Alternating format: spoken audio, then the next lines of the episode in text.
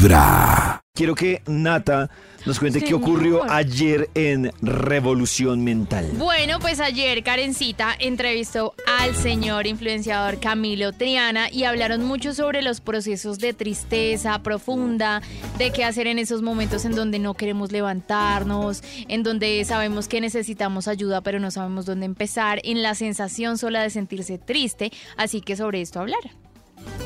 Ese miedo de pensar voy a volver a ese lugar oscuro y cómo sé que estoy llorando hoy y que tal vez voy a llorar dos o tres días, pero que no estoy regresando a ese lugar y no sé si te pasa, pero siento como un miedo tremendo y lo que tú dices no es lineal, es como una espiral y ya no estoy en ese lugar en el que estaba, pero me parece que nos gana mucho o a mí, no sé si te pasa, me gana el miedo de decir, por favor, por favor, que esto no sea como el comienzo otra vez de un episodio largo porque es demasiado para mí. Sí, claro, no, a mí me pasa y ese miedo es lo que te digo, es un miedo con el que uno tiene que aprender a vivir, porque pues yo ya estoy diagnosticado con depresión y ya me toca.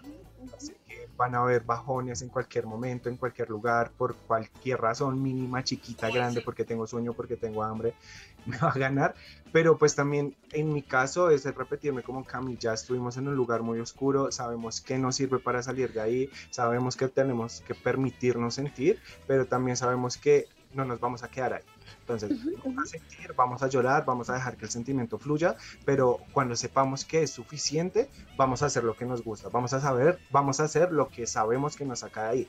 Entonces, de repente hoy ya entrené, pues no importa, voy a esperar dos horitas, dejo descansar el cuerpo, prendo la caminadora y si sea caminar como si estuviera por un parque, despacito, me despejo, escucho cancioncitas que me gustan, eso me funciona a mí. Yo creo que es, es, es el repetirse como no me voy a volver a permitir estar ahí. Hay un Y no tema- dar en, el- en la oportunidad o eh, sí, como la oportunidad a otras personas, a otras eh, cosas externas a ti de que tengan el control de tus emociones. Hay, hay dos temas que yo quiero resaltar de acá. Uno que, pues, el debate está abierto, que, que él lo menciona y es, a mí me parece que cuando uno dice, fui diagnosticado con, digamos que, temas relacionados en este caso, que él menciona lo de ansiedad, Depresión. yo creo que está bien el tema de uno decir, me tocó, pero yo creo que uno tiene que entrar a mentalizarse desde un principio de, me tocó, pero no quiere decir que me tocó ya convivir con eso. O sea, porque, porque uno entra en el proceso de, de salir de esto. No estoy diciendo que eso lo logre uno en un mes, ni tampoco en un año.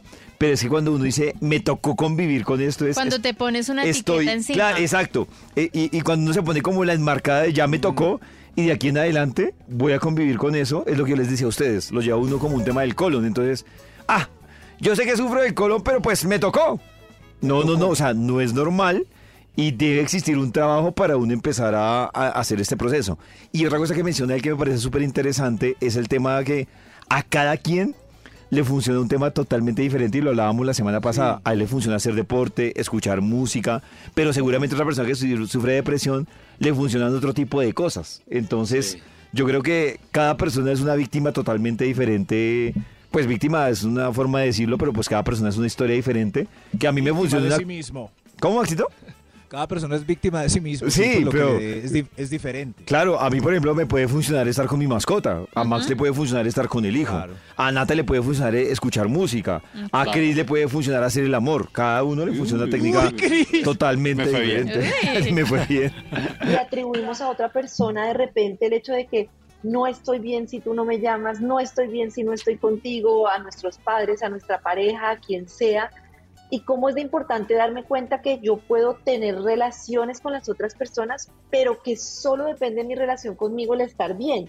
Y tú hablas mucho de ese cambio de, de ya no dependo de otra persona para estar bien y me parece que es un camino muy bonito para las personas. Pues es, es muy difícil llegar ahí. Y yo creo que todo es procesos. Todos son procesos, estudiar, trabajar, aprender, cocinar, caminar, eh, hacer ejercicio, todo, todo es un proceso. Y en mi proceso ¿Qué era te lo reenvío? hubo un momento en el que me estaba aprendiendo a conocer nuevamente porque eran Ujú. es- esos, esas vainas que a mí me parecían muy ridículas cuando las personas decían como sal a cine solo y yo decía como marica ir a cine solo Yo he ido a cine sola. no, yo también, yo también. Solamente que antes de, de empezar a hacerlo, yo, yo decía como, no, marica, eso, eso es horrible, o, o ir a comer solo, todos en familia y unos sentaditos solo en la mesa, es horrible. Mirando el plato. Pero entonces, en un momento de mi proceso, dije, bueno, nunca lo he hecho, me- tal vez me pase con el ejercicio, sea algo que me sirva, vamos a hacerlo. Eh, yo empecé a hacerlo y empecé a tomar esas salidas, no como salidas de esparcimiento, sino citas conmigo mismo. Entonces- Ay, eso me encanta. en un cine, estaba en un cine y recuerdo mucho la película, era una película, no, bueno, sé cuál es la película, pero no recuerdo el nombre. Una película de terror que no terminó siendo de terror, sino me reí muchísimo y yo decía como, Cami, nos estamos riendo juntos. O sea, es un chiste para ti y para mí. O sea, yo me hablaba a mí mismo, o sea, eso es una cita de los dos. No necesitas a otra persona a tu lado o a un grupo de personas a tu lado para pasarla bien. ¿Ustedes han ido a cine solos? A cine sola. eh, todavía no. ¿Todavía no? Sí, Todavía sí. no. Pero, ¿Maxito? pero lo disfrutaría. En este momento Sí, de mi vida mucho, ya lo sí. disfrutaría. ¿Sí, Maxito? Sí, sí, mucho. Es que él dice una cosa fundamental y yo la he, he puesto como clara, es pasar bueno con uno mismo. Es yo, verdad. yo, yo Claro. he hecho viajes, por ejemplo, en carro 15 horas solo. Y yo paso tan bueno, pongo música, me como una empanada, Mm. canto Claro. ahí, "Ah, la, la". Es- eh, hay gente que no podría hacer eso, ya a la media hora está aburrido con él mismo. sí, Y yo claro. creo que eso se vio muy fuerte en la pandemia, cuando Claro. tocó, sobre todo ir con... A los que los cogió la pandemia medio solos o solos. Claro. Yo lloraba en la Claro. pandemia. Ah, no, a mí siempre fue eso yo- Yo veía, por ejemplo, bien esta- conmigo mismo, me llevo bien conmigo Claro, yo, yo veía, por ejemplo, eh, una historia que, que contaba Lucas Arnau, Ujú. que Lucas Arnau decía, yo vi unos, pre- de unos periodos en los que supuse que tenía depresión y esto se unió con que me cogió la pandemia en Bogotá, ¡Oh, no! en Medellín, perdón, en Medellín, solo. O sea, solo, solo. ¿Y a Lucas Arnau? Y arrancando una fase de depresión, él dijo, esta vaina era tenaz. Yo les doy una recomendación a todas las personas. Ah, bueno, Nata, primero que todo, donde encuentran completica eh, Claro este capítulo de sí, Revolución Lo pueden Mental. encontrar en el perfil de Instagram de Karencita o en vibra.co también ya está ahí de primerito lo van a encontrar la entrevista completa para que vean a Karencita y a Camilo Triana hablando sobre la tristeza. Yo les quiero poner un ejercicio eh, a propósito de lo que nos contaba Maxito y lo que escuchábamos de Camilo Triana y es, les tengo un ejercicio para que usted sepa mentalmente cómo está. ¿Listo? Sí. El Dios ejercicio mío. ¡Oh, Igual que el de ayer. es un ejercicio fácil. Se los diré después de la pausa. No. ¡Ay, No, David! mentiras, Otra mentiras. vez lo vicio! mismo. No, mentira, se los voy a decir. El ejercicio es sencillo y es muy parecido, creo que incluso Max ya lo hizo y le fue bien. El ejercicio es, yo quiero que ustedes, por ejemplo, este fin de semana busquen un espacio solos. Por ahí que tengan una hora solitos, pero solos en la casa. O sea, solos, solos, solos en la casa. ¿Listo? Sin distractores. Sí. Sin televisor, sin equipo, sin celular, sin libro, nada. O sea, Ay, sin siéntese libro. usted en el sofá, No, pero... en silencio, solo, y mire a ver qué le pasa. Me duermo. Y ahí, Empiezo a ¿Cuánto sobrepen- tiempo, David? no, pero sobrepensar. crisis se duerme, eso no está mal. O sea, por eso le digo, ahí usted va a saber mentalmente cómo está. Si se duerme, habla bien de su tranquilidad mental.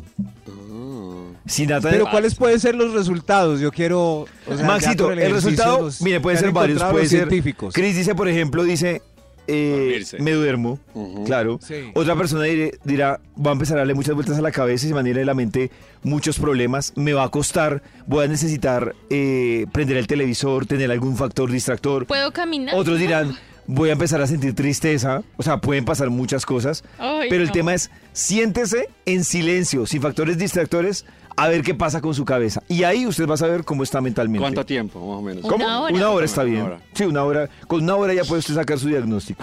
Sí, no necesita pagarle a nadie para saber. cómo está. 911 después de la hora. Yo puedo mirar por la ventana un cuadro Sí, claro. blanco. Pues sí, Maxito.